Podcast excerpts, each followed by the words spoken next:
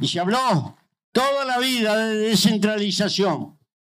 Se habló toda la vida de priorizar el interior.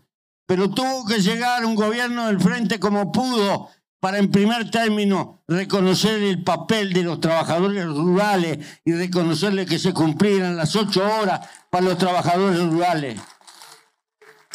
200 años olvidados como el último rejón del tarro. Y tuvo que llegar un gobierno del frente para que se acordara del personal de servicio, de las sirvientas, que tuvieron que bancar generaciones para que tengan seguridad social y reconocimiento. Y tuvo que llegar los gobiernos del frente para que pelearan, para que la inmensa mayoría de los trabajadores estuvieran empadronados y tuvieran posibilidad algún día de jubilarse.